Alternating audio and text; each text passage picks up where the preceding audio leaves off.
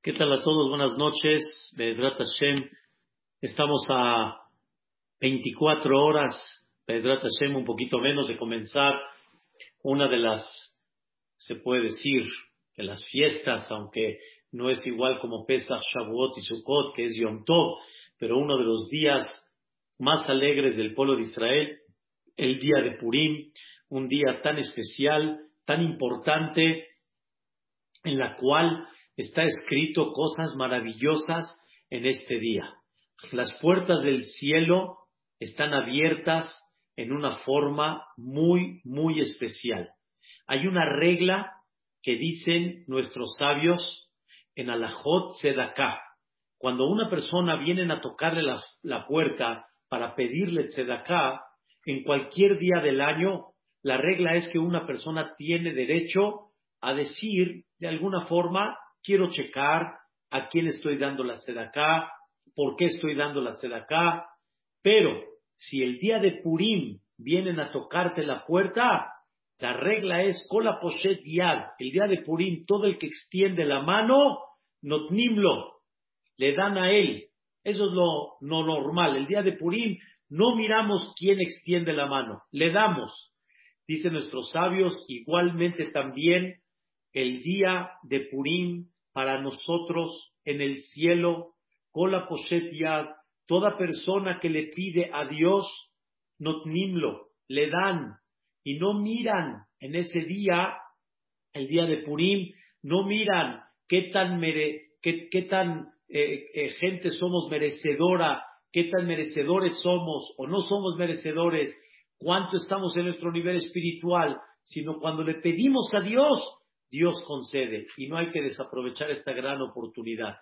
Esta clase de Drata Hashem la queremos darle a Ilui Nishmat del señor Eduardo Ben Bahie, Ruach Hashem Tenihenu, Began Aiden de la familia Yamuz, Be'ezrat Hashem Itbaraj, aquí presente su querida esposa, Shivadel Haim Tovim, sus hijas, que Boreolam les mande siempre tranquilidad y paz.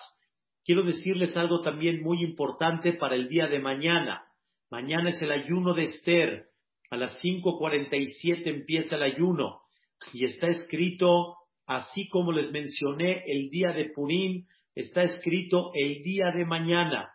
Cada persona en el libro Kaba Yashar, cada persona que necesita que Dios le abra las puertas del cielo, necesita, como le llamamos, Rahamim, misericordia, o cualquier otra cosa que quiera rezar, que se tome un tiempito el día de mañana, el día del, del, ayuno de Esther, y que diga el capítulo 22 del Tehilim.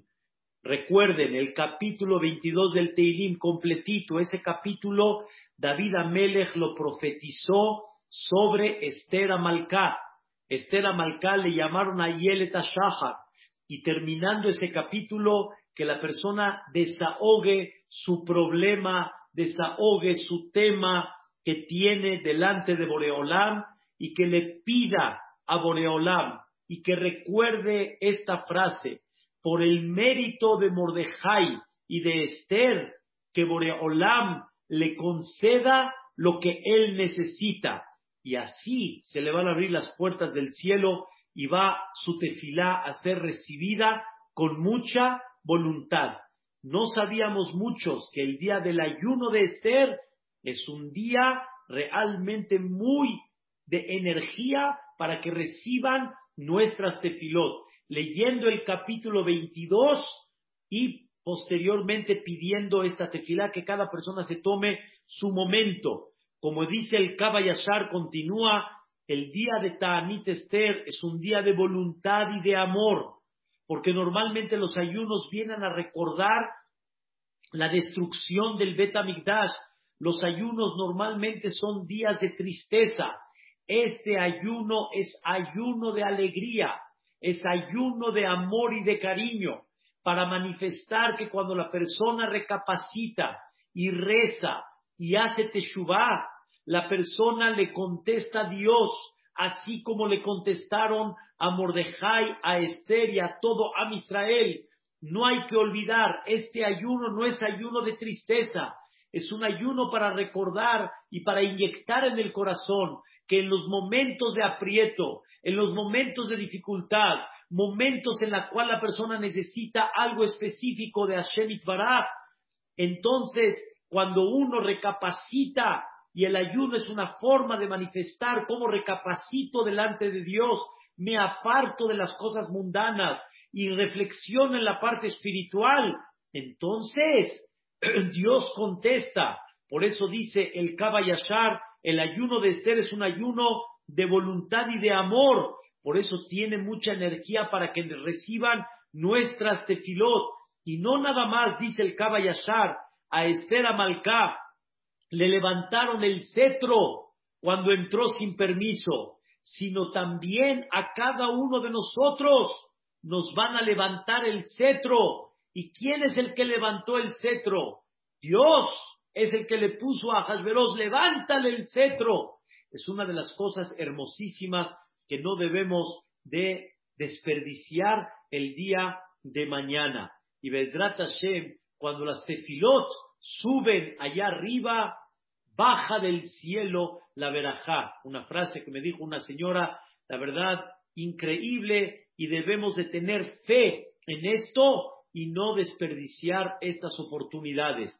Así como los días de Rosh Hashanah, los días entre Rosh Hashanah y Kippur, el día de Kippur son días muy, muy importantes y ejes centrales para todo el año, el día de Purim, y muchos no sabían, el día de Ta'anit Esther es también muy importante. Y es una mitzvah muy importante ayunar y recapacitar primeramente Dios para que Dios nos abra las puertas del cielo. Está escrito en el Maimónides algo muy interesante. El Maimónides explica cuál es el, el objetivo principal de la lectura de la Megilá de Esther. Ustedes saben que la Megilá de Esther, muy larga, pero tiene un objetivo, no nada más saber la historia.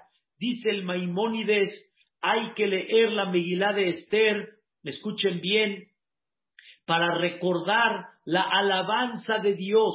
Quiere decir que recapacites cómo Dios estuvo detrás de cada detalle y cómo Boreolam hay que alabarlo por todas las cosas que fue manejando para que se lleven a cabo todos los detalles de la Megilá.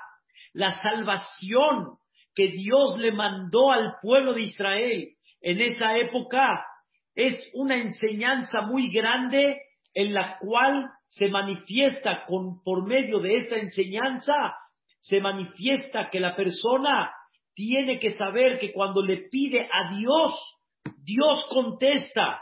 Y Dios está muy cercano a nuestras tefilot, como ya estudiamos en el Ashre, Karob Hashem lechol koreav, lechol asher Dios está muy cerca a todos aquellos que lo llaman, pero de veras que lo llaman, y lo llaman de corazón. Dice el Maimónides, la lectura de la Megilá es para enseñarnos qué tan cerca está Dios de nosotros y decir, la fuente de bendición eres tú, la alabanza a ti, cómo dirigiste esta Megilá. Y escuchen bien lo que dice el Maimónides. Uno de los propósitos de la lectura de la Megilá es para abrir en nuestros corazones lo que dice el Pasuk en la Torah. Mi Goy Gadol, Am Israel tiene que saber qué tan pueblo grande es el pueblo de Israel. Asherlo, que este pueblo tiene su Dios muy cercano. Y dice el Pasuk, ¿hay alguien como el pueblo de Israel que tiene a su Dios tan cerca? Eloquenu como Dios, Pejol Korenu Elab, que cada vez que le llamamos, Él contesta.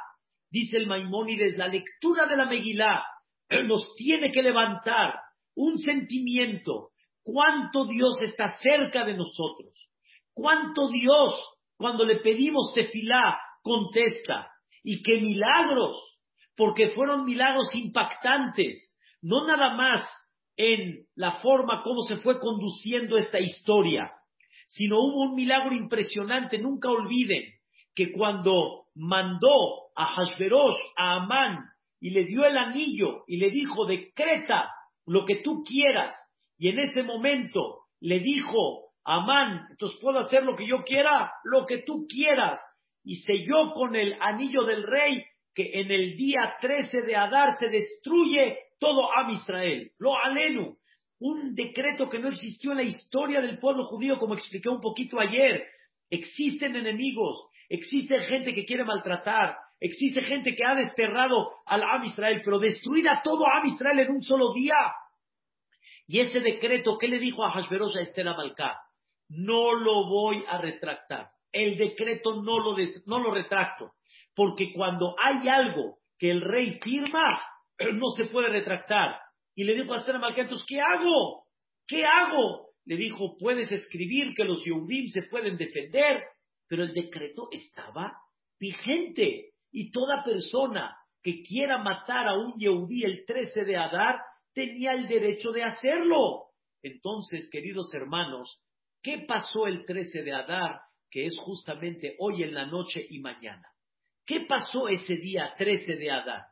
Señoras y señores, ese 13 de Adar, el día que vamos a ayunar mañana, hoy en la noche empieza, no el ayuno, sino empieza el día 13 y mañana, en este día, hace más de casi dos mil años, más de dos mil quinientos años aproximadamente, en este día se levantaron no sé cuánta gente para destruir y eliminar al Am Israel. ¿Y cuál fue el milagro que pasó? El día de mañana, ¿qué milagro pasó? Que Am Israel se defendió y no murió ni uno. Y de los Goim, ¿cuántos murieron? 75 mil personas murieron de los Goim cuando el Am Israel se defendió. Y la Megilá, de la, y la Megilá destaca, Ubabiza, los Shalehu, Etiadam, y el Am Israel no tocó ni oro, ni tesoros, ni dinero, ni casas de todos esos goim que mataron. Am Israel dijo, lo único que quisimos es defender, pero realmente ¿quién defendió al Am Israel? Allah Olam. ¿Y qué creen que hizo el Am Israel el día de mañana, hace 2500 años, cuando se levantaron todos los goim a matar al Am Israel? ¿Qué creen que hizo Am Israel?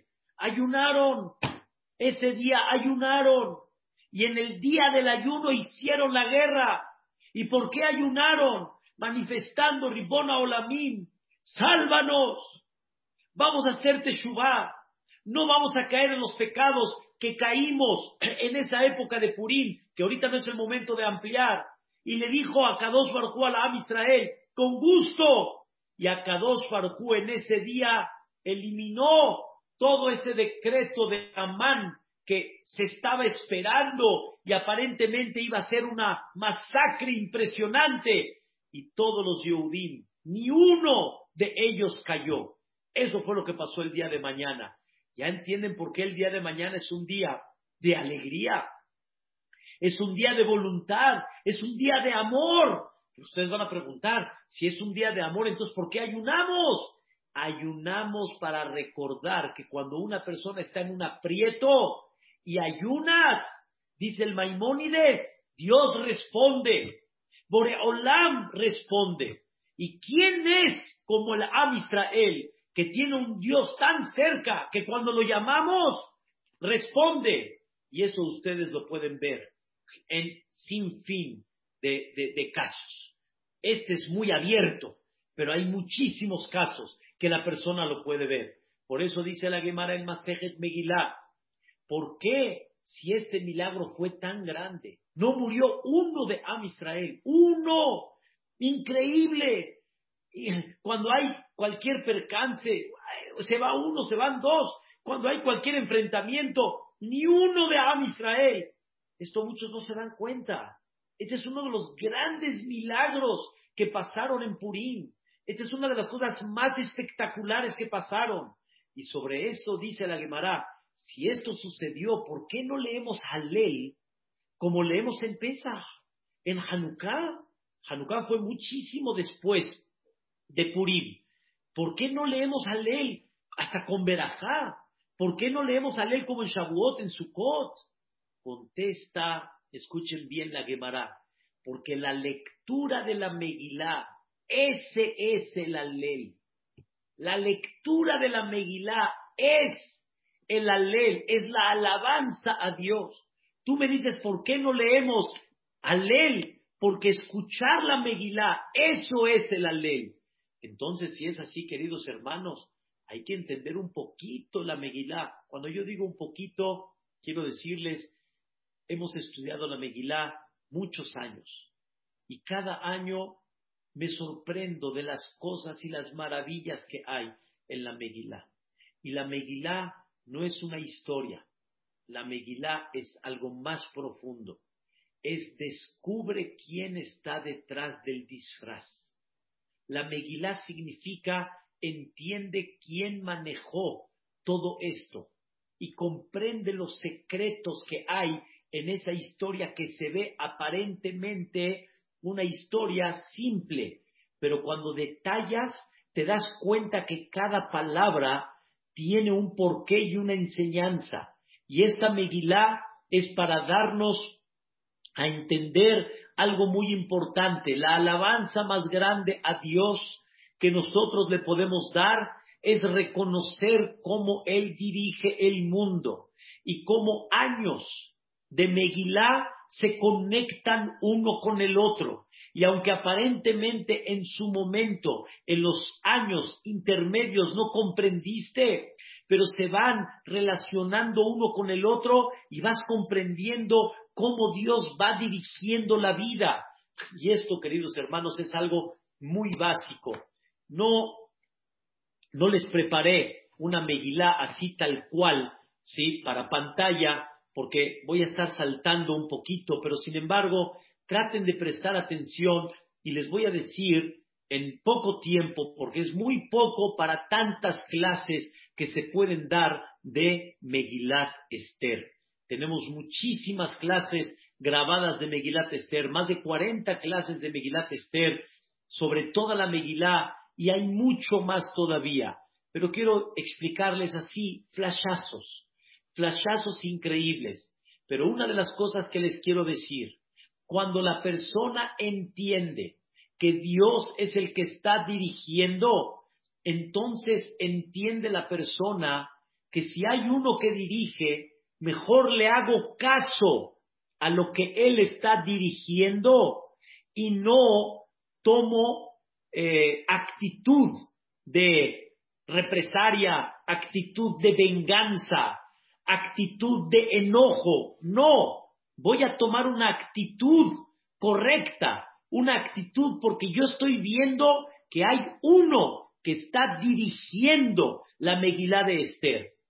Y quiero darles, antes de empezar en, el primer capítulo, que principalmente es donde me voy a concentrar, ustedes saben que, que falleció Basti, la mataron, la mataron por no haberle hecho caso a Hashverosh. Ok, un tema que no se entiende. ¿Cómo mataron a Basti? O sea, no era para tanto. Pero sin embargo mataron a Basti y entró Esther Amalcá. Pero ustedes saben, la Megilá dice clarito como el agua que los ministros le dijeron a Hashverosh, Ne'arot, Betulot, Tobot. Vamos a buscar para el rey jovencitas, vírgenes, y guapas. Esther Amalcán no estaba en ni una de ellas, principalmente en las primeras dos. Ni era jovencita, ni era virgen. Ya era grande y ya estaba casada. Y no era la mujer que estaba en el protocolo. Y Esther Amalcá, con todo y eso, los encargados del rey, cuando la vieron, empezaron a decir, wow, qué cosa. Y Estela Malcá dijo, ¿qué? No soy yo la que está en el protocolo. Al final, no voy a alargar, Esther hizo lo imposible para no entrar con Ahasverosh y no le salió. Y justo lo que ella hizo para que no entre con Ahasverosh y lo que hizo para no encontrar gracia en los ojos de Ahasverosh Justo le salía todo al revés. Esther Amalcá en vez de entrar así toda con sus anchas y enseñando todo su cuerpo, entró muy sumisa y todos le cayeron bien. A Hashverosh le puso el trono. Esther Amalcá dijo, ¿qué es esto? ¿Qué es esto? Y escuchen bien, Esther Amalcá entendió, Dios quiere que yo esté acá. Pero ¿por qué lo digo esto? Ya se los platiqué ayer. Aquí viene el secreto. Llega de repente dos ministros que estaban hartos de Ahasveros por tanta pachanga después de que Esther Amalcá se hizo la reina. Y en ese momento tramaron matar a Ahasveros. Queridos hermanos, dos ministros quieren matar a Ahasveros por un solo motivo. Ya me tiene harto. No tiene lógica. Matar al rey, ¿sabes en qué te estás metiendo? ¿Sabes con qué estás jugando? ¿Sabes qué significa matar a Hashverosh? Todo el plan que quieras hacer. Tienes que tener un cuidado tremendo y todo. ¿Por qué? Porque ya te fastidió por tanta fiesta, porque tienes horas extras de trabajo. ¿Están entendiendo? Cuando Dios quiere que se lleve algo, se lleva algo. Cuando Dios quiere que estos hagan una locura, Dios es el que les mete esa locura que hagan. ¿Para qué? Para que escuche Mordejai. Y justamente Mordejai escuchó. Ellos pudieran haber tramado sin que Mordejai escuche.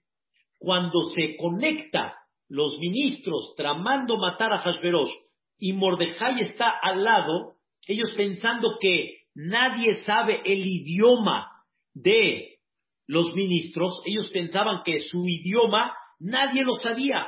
Ellos hablaban en un idioma que se llamaba Tursi, y ese idioma no lo conocía nadie, pero ellos no sabían que Mordejai era de los Anshne Knesset del parlamento grande que sabían 70 idiomas, y por lo tanto no se cuidaron. Pero eso, eso, eso mismo en sí, queridos hermanos, es un milagro. Eso en sí es un milagro que una persona esté tramando matar al rey y aun que haya una persona que según ellos no entiende el idioma, se atreven, se atreven, o sea, lo hacen. Queridos hermanos, no tiene lógica. Estamos viendo la mano de Dios. Después de eso, Mordejai le dice a Esther Amalcá, quieren matar al rey, salva al rey. Cualquiera de nosotros, escuchen bien, hubiera tenido coraje a Hashverosh por haberse llevado a Esther Amalcá. Esther Amalcá era la sobrina de Mordejai. Y hay quien opina que se casó con ella, era su esposa. Entonces, ¿cómo puede ser? Se llevaron a, la esposa de Mordejai. Claro que coraje le tiene a Hashverosh. O por lo menos va a buscar la forma y la manera de salvar la vida de Esther. Entonces, si están tramando matar a, a que lo maten que lo maten. Y viene Mordejai y le dice a Esther Amalcá, salva a Hashverosh. Le dice Esther Amalcá, ¿qué? No te entiendo. ¿Me estás diciendo en otras palabras que siga viviendo con Ahasverosh? ¿Me estás diciendo en otras palabras que quieres que yo siga estando en el mismo cuarto con Ahasverosh? Me voy al Betín. Quiere decir que no me quieres. No hay señoras que hubieran dicho así. No hay señoras que no hubieran expresado ese sentimiento. Es señal que no me quieres. No, no es que no te quiero, entiende el mensaje. Comprende que tú estás aquí no porque yo te puse, ni porque tú te pusiste. Estás aquí porque Dios te puso. Entonces, si Dios te puso acá, también el mismo Dios que te puso aquí me informó que quieren matar a Hashverosh. Si Dios no quiere matar a Hasberos, que le mande un infarto y que lo mate. ¿Para qué me tengo que enterar yo? ¿Para qué los ministros hablaron delante de mí, no se cuidaron? No tiene lógica. Esther Amalcano, ¿estás entendiendo que hay uno que está dirigiendo? Cuando uno dirige y cuando uno entiende que ese que dirige es Allah Bore Olam, la persona agacha la cabeza y dice, Dios mío, eso es lo que tú quieres, así será no voy a hacer lo que yo quiera, voy a hacer lo que tú quieras, porque no tiene lógica ni lo que yo estoy acá, ni lo que los ministros quieren matar al rey, y menos que hablaron delante de Mordejai, y justo Mordejai es el que se enteró. No, no es justo. Así Dios quiso, ¿para qué? ¿Para qué lo salve? ¿Y para qué quieres que Mordejai salve a Hashverosh? Espérate, la Megilá no es un día ni dos, la Megilá son muchos años y necesitamos relacionar todo uno con el otro. Eso, queridos hermanos, es lo que dice el Maimónides. Hay que comprender que la Megilá es la alabanza a Dios, cómo va dirigiendo, cómo va poniendo las cosas en orden y cómo las cosas tienen que caminar de esa manera. Y por eso Esther Amalcá entendió el mensaje y salvó a Hashverosh, porque entendió que hay una mano divina que dice que así tiene que ser. Esto, queridos hermanos, es algo extraordinario. Esto es algo fenomenal. Comprender la mano de Dios. Ahora escuchen esto. Platicamos hace dos días.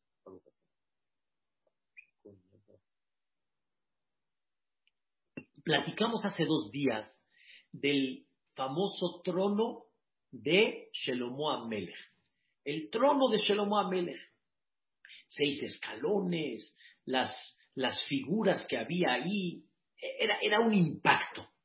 Y les platiqué que hay un rey que deseó ese trono, pero no el trono de Shelomo Amelech, de eso ya hablan que nadie podía subir al trono de Shelomo Amelech, el quien, quien intentó fue golpeado milagrosamente, pero quiso hacer un, un trono igual que el de Shelomo Amelech, impactante. Les voy a leer algo increíble. Dice la Megilá de Esther, vaya mi imagen, en aquellos días que Shevet, cuando se sentó Amelech Hashverosh, el rey Hashverosh, al Malhuto, en su trono celestial, en su trono, perdón, en su trono de aquí, del reinado, Asher, que estaba ese trono. Es todo lo que dice el versículo. Dice, en aquellos días cuando se sentó a Hashverosh en su trono, que estaba en Shushan Abirá. ¿Qué mensaje viene a decir ese pasuk? ¿Qué mensaje viene a decir? Después sigue en el tercer año, hizo el banquete y ahí empieza con todo el rollo de los 180 días, los tesoros, etcétera. No vamos a platicar. Pero la primera parte, ¿qué? ¿Qué? O sea, ese paso que viene a enseñar, en aquellos días cuando se sentó a Hashverosh en su trono, que estaba en Susana Mirá. Sí, ¿y qué? ¿En esos días qué? ¿Qué pasó? ¿Qué sucedió? ¿Por qué, ¿Por qué me lo mencionas? ¿Qué, qué, qué mensaje tiene? Dice el Gaón de Vilna. Ahashverosh deseó ese trono de Shelomo Amelech. Pero obviamente no era el, trono de Shelomo, pero quería la misma figura, quería la misma, la, misma eh, forma como estaba ese trono. Y buscó, buscó gente especialista que le hagan ese trono. Y aquí quiero decirles, Ahashverosh recién comenzó su trono recién comenzó, cuando ya era el rey. Él a dónde estaba realmente gobernando. ¿En dónde estaba? Dice el Gaón, en Babel. No estaba en Parás, estaba en Babel. Era una manera de manifestar, rompí el trono de Babel y ahora estoy sentado acá demostrando que el, el imperio babilonio se esfumó y ahora está el imperio de Parás. ¿A dónde estaba sentado Hashverosh? En, en Babel, no en Parás. Número dos, dice el Gaón. ¿Por qué hasta el tercer año hizo a Hashverosh su banquete? ¿Por qué? ¿Por qué no festejó a Hashverosh el primer año? ¿Por qué Hashverosh en el primer año no hizo el banquete a todos los ministros demostrando su poder absoluto? ¿Por qué hasta el tercer año? Cuando una persona gana las elecciones presidenciales, ya festeja, fanfarrias, luces de bengala. Joe Biden festejó antes de que llegue al trono.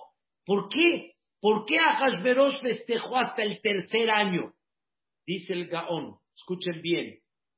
Ahasverosh deseó el trono de Shalomo Amelech, pero no encontró gente, este, gente con experiencia que sepa hacer esto más que nada más en un lugar, Shushana Vira. Pero Shushan no era Shushan Abira, era Shushan. No era la capital, no era, era Shushan. Shushan era el lugar donde estaban los mejores, este, digamos, aquellos que sabían fabricar y hacer un trono como el de Shlomo Amelech. ¿Cuántos años tardó en hacer ese trono? ¿Cuántos? Dice la Megilá, tres. Tres años tardaron en hacer ese trono. Tres años. ¿Qué hizo Ahasverosh? Baruch Hashem. Sacaron ese trono, ya lo hicieron los expertos. Ahora escuchen bien, tráiganlo para Babel. Dijo a Le, le mandaron a decir a Hashverosh, está imposible traerlo. El peso y la, la cantidad de oro que tiene, no hay forma de traerlo a Babel. Dijo a Hashverosh, ¿cuál es el problema? Si el trono no viene hacia mí, yo voy al trono. Y a Hashverosh fue a Shushan y puso el, el imperio, el, el, palacio y el reino de Ahasverosh. ¿A dónde lo puso? En Shushan. ¿Por qué lo puso ahí? porque ahí estaba el trono de Shelomo Amelech, el que hicieron la imitación del, de Shelomo Amelech, pero no, no gobernaba en, en gobernaba en Babel, pero se fue ahí porque pues, no le quedó de otra. Según eso, escuchen bien, vaya mi imagen en aquellos días que Shevet, cuando estaba sentado el rey Ahasverosh en ese quise, en ese trono, que ese trono, ¿a dónde estaba? Asher Shushan Abira, que estaba en Shushan. Pregunta el Gaón. Y esa locura de Ahasverosh, del trono de Shelomo, y justo los expertos estaban en Shushan, y Shushan no puede mandar la silla, y él tiene que, él tiene que traspasarse de Babel a Shushan. Toda esa locura, ¿para qué? ¿Para qué Dios mandó todo eso? ¿Qué relevante es en la Megilá para nosotros?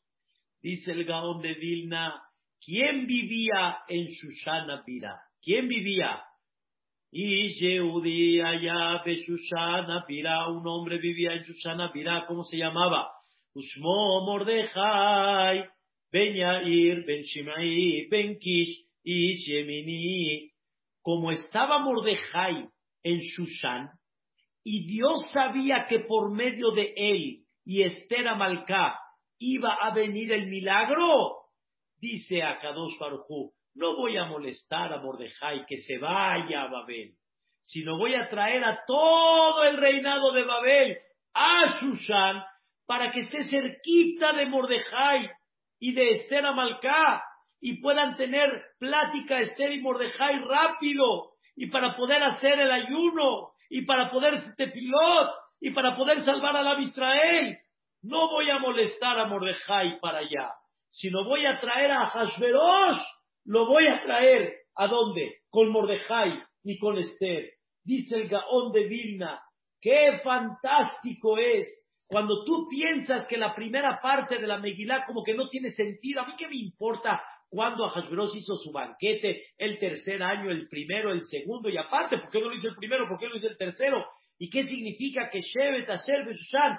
Dice el Gaón, entiende cómo Boreolam Shemo hizo toda esta locura. Tres años fabricando el trono de Ahasveros. ¿Para qué? ¿Para qué tres años? Para que Ahasveros se vaya a Susán, para que le quede cerquita a Mordejai y a Esther. ¿Y para qué quieren que les quede cerquita?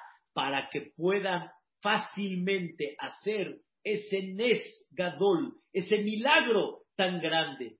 Queridos hermanos, así Boreolam maneja la vida. Así Shtabach Shemo Boreolam presenta las cosas. Esto, queridos hermanos, es una belleza para comprender este detalle. Y vean qué cosa tan increíble a Hashverosh enseñó su riqueza. Asamishte, hizo un, un banquete enorme a todos los ministros de los 127 países, a todos los representantes políticos, Y a, y ¿qué hizo en ese momento?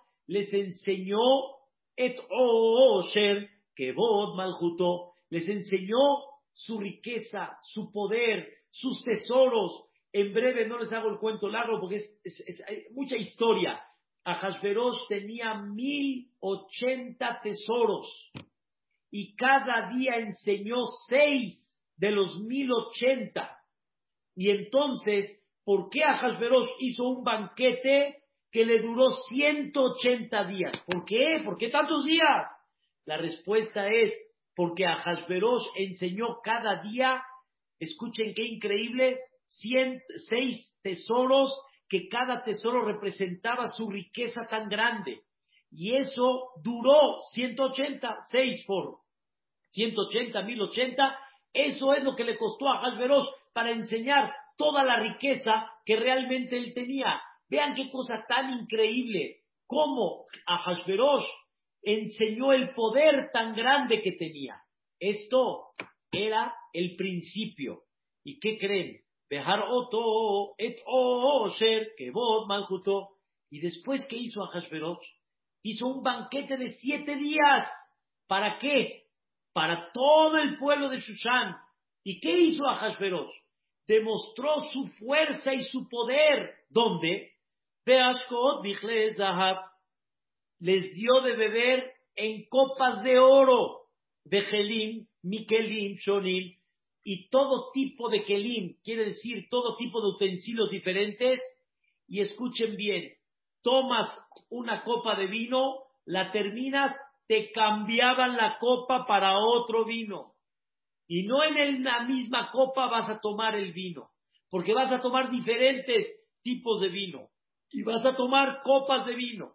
Y vas a tomar cada vez que tomes una copa diferente. ¿Cuántas copas de oro puedes tener para todos los invitados en Shushan? Habían miles de personas en la ciudad de Shushan. Y a Hasberos le dio a cada uno copas de oro, no de plata, copas de oro.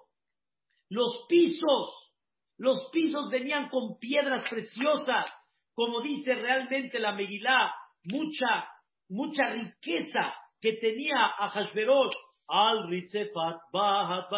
Bedar O sea, es impresionante la riqueza que tenía a Hashverosh.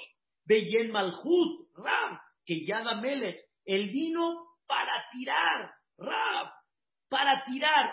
Y el vino, vean, queridos hermanos, el vino era según la edad de cada uno. Si uno tenía 20 años, le daban vino que tenía 20 años de reserva. Si había uno de 60, 60 de reserva, pero ¿cómo si él tenía tres años? Nada más para que entiendan lo que recopiló a Hashverosh, la riqueza que tenía. Vea, Enones, y a nadie obligaba, a nadie, hasta les hizo kosher a los Yehudim, un tema que lo platicaremos en otra ocasión. Entonces, si vemos nosotros toda esta riqueza que tenía Hashverosh en comida, en bebida, en materia, en piso, en, en, decoración. La decoración era un espectáculo, la decoración. Y todo esto, ¿cuánto duró? Shemonim um. Dice el Meambro es, cada día Hashverosh les enseñaba algo nuevo que no imaginaron. La gente regresaba a su casa y decía, no tienen idea lo que nos enseñó a Hashverosh. ¿Cuánto más nos puede enseñar? Y al otro día los sorprendía otro tesoro, otra cosa más, otra belleza más. ¿Eso qué quiso demostrar a con eso? ¿Qué quiso demostrar? Vean el poder que tengo, la solvencia que tengo, quién se puede meter conmigo, la riqueza que él tenía. Y esto, ¿para qué lo quiero yo saber? ¿Para qué? ¿Qué importa la riqueza que tenía a Hashverosh? Escuchen bien qué cosa tan increíble. Dice la Megilá, a Hashverosh quiso demostrar la riqueza que él tenía y para demostrar la riqueza hizo la voluntad de todos. El vino de 60 con 60, el vino de 20 con 20, copas de oro a cada persona. Cada uno que quiera cambiar su copa la puede cambiar. y una copa, escuchen bien, nuevecita, no les dije, no lavada. A nosotros en el restaurante o en, o en, o en el banquete nos dan el vaso lavado. No, la copa nuevecita. Y a nadie se le obliga. Y vean el poder tan grande que tenía a Hashverosh. Dice la Megilá, llegó el momento que a Hashverosh mandó a llamar a quién? A su esposa. ¿A quién mandó a llamar? A Vashti. Y todo esto es para demostrar la belleza que tenía y de alguna forma cómo él domina. Miren, Vashti Amalcá va a venir hasta sin ropa. Y Vashti se le niega. Y Vashti no le hace caso a quién? A Hashverosh. No le hace caso. En otras palabras, papacito, tú dices que tienes mucho poder y tu esposa qué? ¿Qué hay con tu esposa? ¿Saben la vergüenza que pasó a Hashverosh cuando demostró que él tiene un poder enorme y esclavos y decoraciones, riqueza, y su esposa no le hace caso? Por eso dicen de chiste, pero eso fue con Hashverosh, pero no. Dicen de chiste hoy en día que detrás del gran presidente, ¿quién es la que manda? La esposa, es la que domina. Pero no, en aquella época no era así, queridos hermanos. Basti fue ejecutada. Y cuando alguien no le hace caso a Hashverosh, a Amit, ni Esther Amalcá siendo la reina, no se puede presentar con Ahasverosh si no la manda a llamar. Entonces, Ahasverosh, ¿qué quiso demostrar en esos banquetes de 180 días y 7 días? Su poder. Y Vashti no le hace caso. Y Vashti lo humilla. No tengo ahorita la Megilá a la mano, pero quiero decirles algo increíble. Dice en la Megilá cuando Ahasverosh mandó a llamar a Vashti, ¿cómo dice la Megilá de Esther? Dice,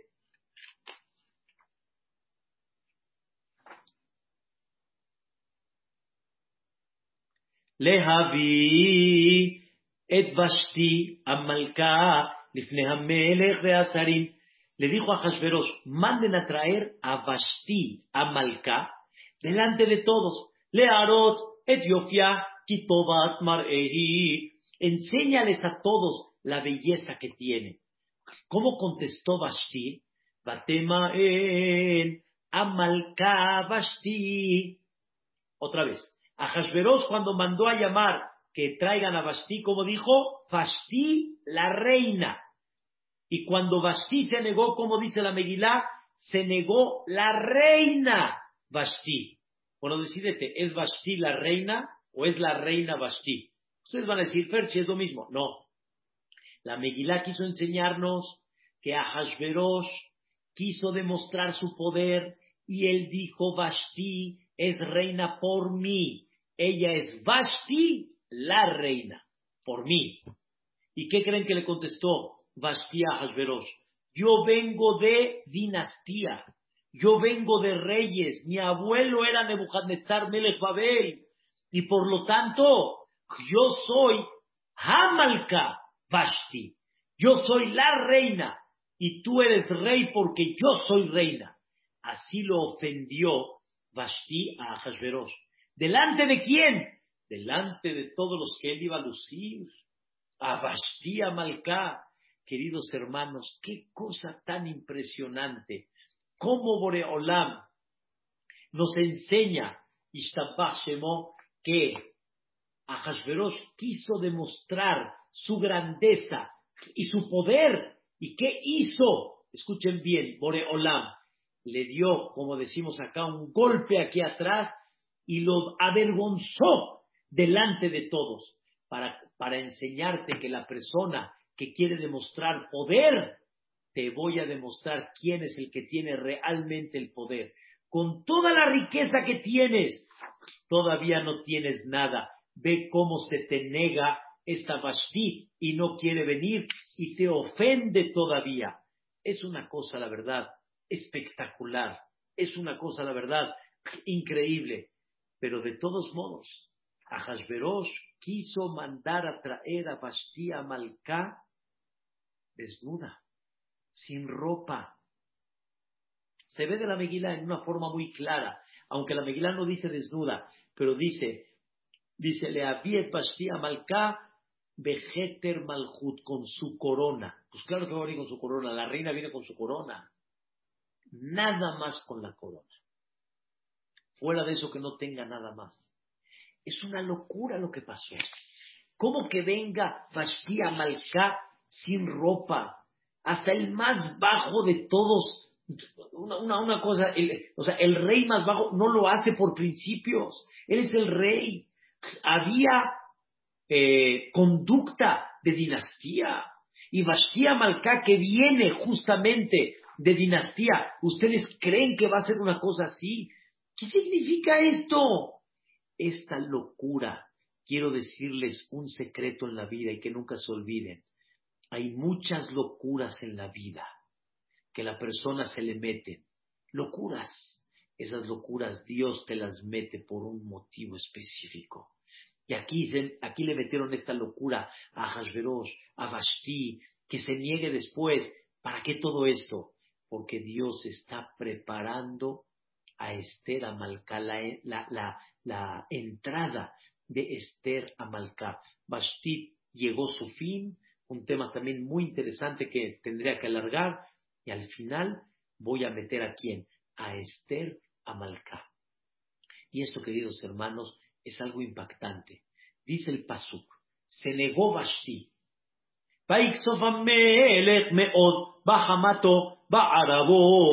El rey estaba furioso, furioso. ¿Qué pasó? ¿Por qué estás tan furioso? Porque te ofendió. ¿Y qué pasó? El rey perdió el control. Y en ese momento le dijo a los jajamim, ¿qué hacemos? ¿Qué hacemos? Y dice la Megilá, ¿quién saltó de todos los ministros al quien el rey les preguntó? Bayomer Memujan.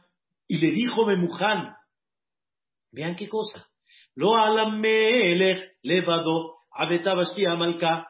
No nomás al rey se reveló Bastia Malka. Que alcohol alcohol a mi mejor medinota mele se reveló en contra de todos.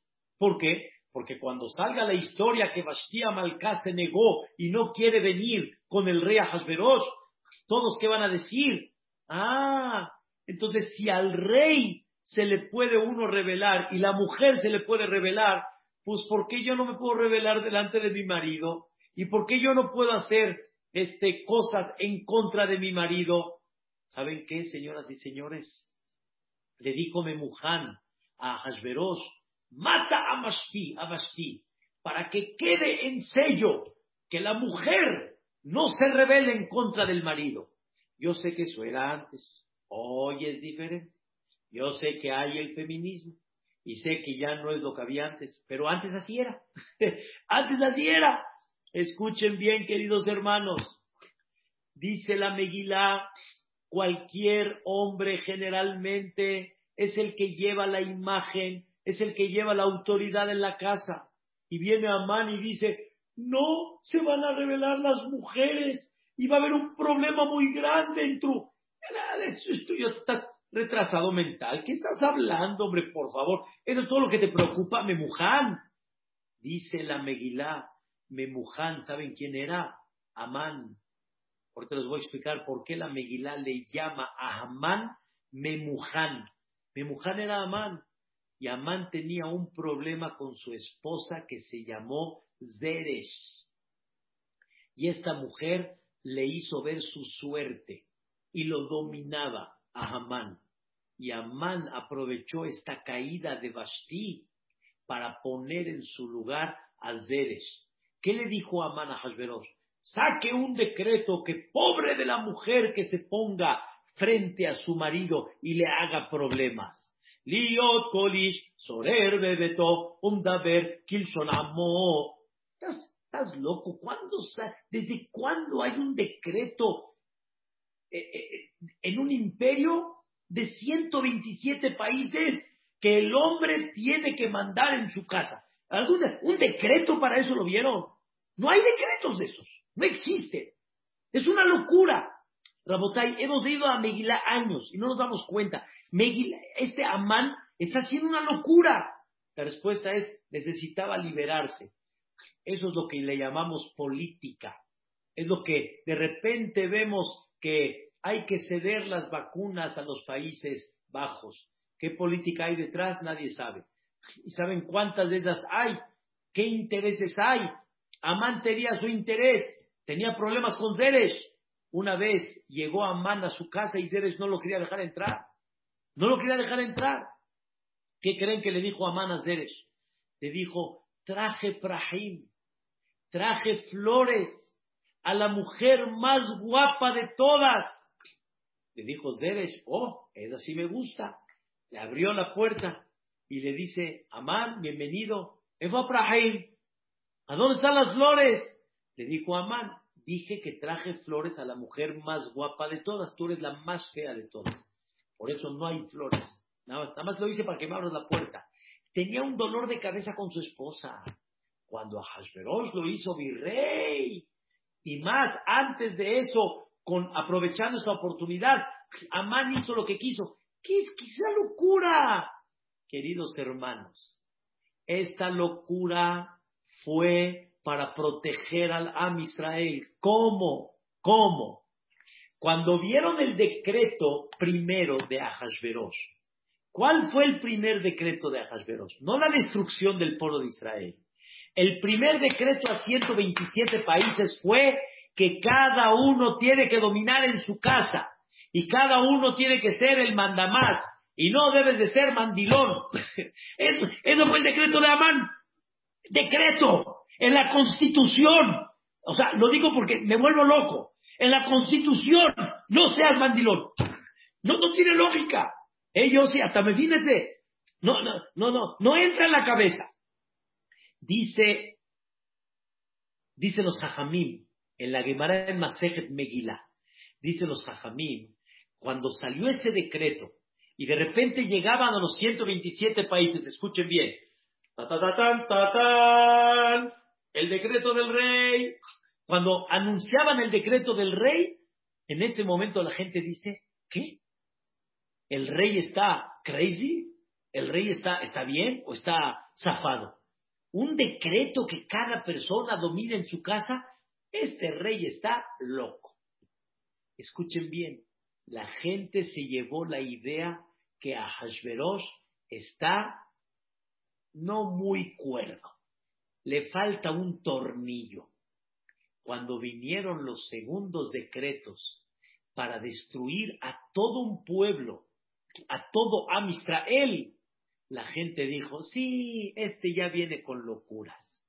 La primera amortiguó que el segundo decreto no lo tomen tan en serio como la primera.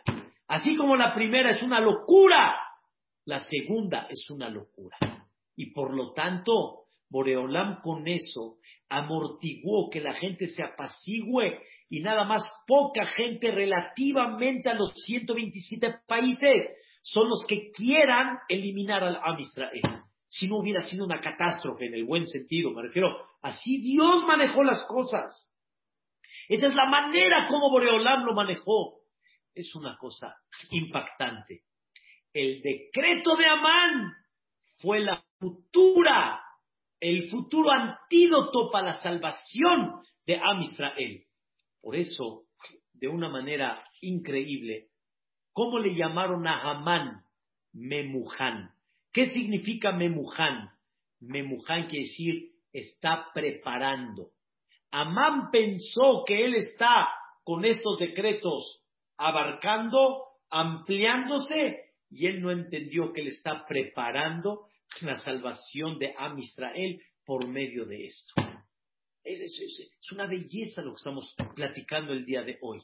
Morde Amán se llamó Memuján, ¿saben por qué? Porque él preparó un poste, él preparó un poste para colgar a quién? A Mordejai. Y él no se dio cuenta que preparó un poste para colgarse a él mismo. Y por eso está escrito en la Megilá que dicen, eh, eh, dice la Megilá, eh, que Amán quiso platicarle a Hashverosh que hizo un árbol, a Sherejin, lo, que lo preparó para él. Para él es para Mordejai, pero no lo es para él, para Amán. Es una cosa impactante. Es una cosa impactante. La regla es que todo lo que hagas pensando que va a tener un resultado, ese acto, esa acción va a tener un resultado claro, de repente te sale exactamente al revés, que lo que hiciste fue exactamente al revés de lo que tú pensabas. Tú hiciste un acto para que sea esclavo y eso provocó que fue rey. Tú hiciste un acto para matarlo y eso provocó que lo maten a él mismo. Es una Tú hiciste un acto de alguna manera para matar a Adam Israel y eso provocó justamente que se alivie más el decreto en contra de Am Israel. Esto, queridos hermanos, es para enseñarnos algo muy importante, que todo lo que hagamos no va a servir de nada en contra de lo que Dios decida. Número dos, que todo lo que hagas te vas a dar cuenta que fue justamente para que se lleve a cabo lo que Dios quiso. Quiero decirles algo increíble. Este año lo vi. Está escrito que Amán quiso matar a Vashti, o sea, él fue el que dio el consejo que maten a Vashti Amalcá. ¿Por qué? ¿Por qué? ¿Por qué Amán quiso matar a Vashti Amalcá? ¿Por qué la quiso matar? Dice uno de los libros increíbles, un minuto nada más, el Meam es. Dice el Meam es, ¿por qué quiso matar a Vashti? Porque Hamán era muy sabio. Amán no era uno, era muy malvado, pero era muy sabio. Y Amán sabía de astrología y de astronomía y de física y de la Torá. Amán sabía mucho. Amán vio en, en, eh, en la astronomía, Abraham, a, Hamán vio de que la esposa de Ahasveros lo va a matar. Eso fue lo que vio Amán. La esposa de Ahasveros lo va a matar. ¿Qué hizo Amán? Maten a Basti. ¿Qué dijo Amán? Ya está, mataron a Basti, ya no hay más. Pero él no vio que esa esposa de Ahasveros que iba a matar a Amán no era Basti, era Esther Abalcá. Y él justamente quitó a Basti para que entre la que lo va a matar. Ya ni si él hubiera sabido, no hubiera quitado a Basti, que Basti se quede. Pero él pensó que él va a quitar el decreto divino. Entonces él se puso solito su soga. Por eso dice Memuján. Amán se llamó Memuján. Él se preparó su soga a sí mismo. Queridos hermanos, esto es una gota, así como lo oyen, una gota del mar tan grande que hay en la Megilá. La Megilá tiene cosas hermosísimas, hermosísimas. No hay tiempo y son años de estudio. Y es una cosa fantástica la Megilá. Esta Megilá que vamos a leer mañana en la noche, y pasado mañana en la mañana, es obligatorio a cada uno. Busquen lugares donde leer la Megilá. Deleítense de esta lectura de la Megilá. Y ojalá que traten de analizar un poquito para que vean la grandeza de Dios en esta Megilá y para que veamos cómo Dios está tan cerca de cada uno de nosotros. Quiero decirles, queridos hermanos, que todos tenemos una Megilá. La Megilá de Esther es nada más un ejemplo a la Megilá de cada uno de nosotros. Unos tienen una Megilá de 50 años, unos de 40, unos de 60, unos de 80, unos de 15, unos de 20. Hay una Megilá. Esa Megilá hay que aprender a leerla. Y si la vamos a aprender a leer, vamos a ver cosas maravillosas, cosas increíbles. Gente que debería de vivir en Israel vive en México. Gente que tal vez debería de haber nacido en Estados Unidos nació acá. Gente que debería de vivir en México vive en Argentina. Gente que vive en Estados Unidos debería haber vivido, vive ahorita en otro lugar. Hay una Megilá enorme, enorme. Y qué bonito sería que uno vea la mano de Dios tan grande en esa Megilá. Qué cosa tan bonita. Le a todos. Purim Sameach. Tómense una copita de lo que gusten a mi salud y yo me las voy a tomar a salud de ustedes. Pero una para todos, porque si voy a tomar 40, 50 y 100 copas, no voy a terminar. Me voy a ir hasta la placa del tráiler y por lo tanto, salud a todos. La Haim Tobimul Shalom, Purim Samea, disfruten de este día tan alegre, pidan tefilá mañana, no dejen de pedir tefilá mañana, lean el capítulo 22 mañana, pidan lo que, lo que quieran delante de Hashem Itbaraj, y el día de Purim igual, festejen con sus familiares, y créanme lo que si nos vamos a unir, eh, este domingo que pasó, que se unieron todos para pedir el Mashiach, Purim, Purim, únanse todos el día de Purim para pedirle a Boreolam que termine la pandemia y que mande el Mashiach Tzidkenu. Hashem, que así sea, Bimerabe Amenu, Amén de Amén. Purim Sameach a todos, que descansen, buenas noches y que Dios alegre vuestros corazones y los corazones de Am Israel. Muchas gracias. Ah, ya no me ha dicho de que Gracias, Jajam. Muchas gracias, Jajam. Con gusto. Gracias. Con mucha alegría. Igual. Gracias, gracias. Gracias, Marcos, todo lo bueno. Purim Un Samea. sameaje, todo bueno. Gracias. Ruth, Purim Samea.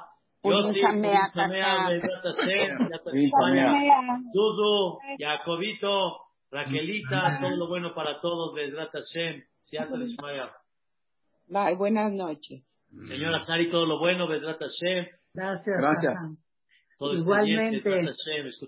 Rotobot, Amén.